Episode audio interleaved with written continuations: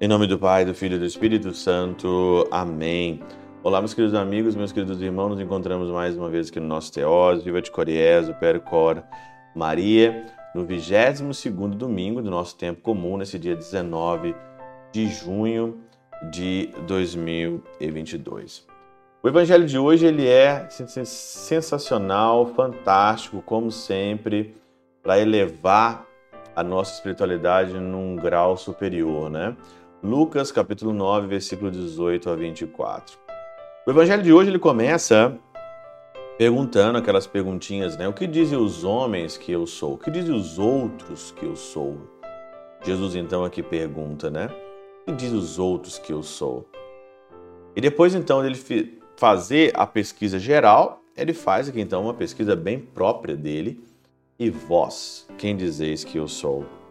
Aqui na Catena Áurea, são Cirilo diz que, né, primeiro os leva a falar dos louvores externos, para em seguida arrancá-los de seus espíritos e produzir nele a verdadeira opinião. A verdadeira opinião. Jesus está aqui interessado na verdadeira opinião e diz aqui ainda: por isso depois que os discípulos falam a opinião do povo, pergunta a opinião deles mesmo. Porque o que vale aqui não é a opinião do povo, não é a opinião da massa, da turba. Você perguntar quem é Jesus ali fora, você perguntar ali quem que é, meu Deus do céu, vai ter cada coisa mirabolante, quem que é Jesus, né? E tem gente que pode falar até bonitinho, mas não viver nada daquilo. E aqui que está o problema. Você fala que Jesus é seu amor, você fala que Jesus é tudo na tua vida, que eu amo Jesus, que Jesus é isso, Jesus é aquilo, tá. Mas o que, que é mesmo seguir Jesus? O que, que é saber o que, que é Ele? O que, que é isso? Aí vem o Evangelho de hoje. Se alguém me quiser seguir, renuncie a si mesmo, tome a sua cruz a cada dia e siga-me. Pois quem quiser salvar a sua vida vai perdê-la, e quem perder a sua vida por causa de mim, esse a salvará. Então não adianta que um discurso lindinho, um discurso bonitinho aqui, todo, todo, todo bonitinho, se você não traduz isso no testemunho, se você não traduz isso para a vida, se você não traz para a sua vida. Não adianta nada um, um testemunho bonitinho. São Basílio comenta o seguinte na Catena Áurea: o desejo de sofrer por Cristo a morte, a mortificação dos nossos membros terrenos, a viril disposição de suportar por Cristo todo o perigo e a rejeição de todo afeto pela vida presente. Isto é tomar a cruz.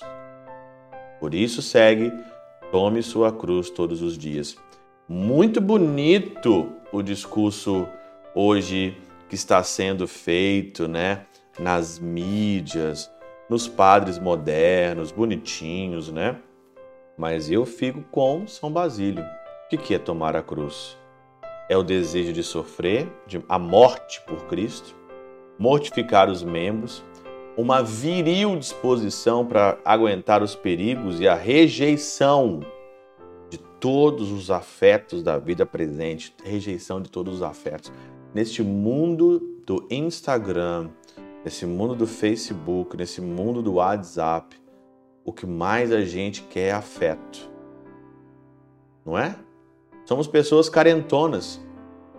Hoje o que se mais tem hoje no mundo é gente carente. Carente, carentão.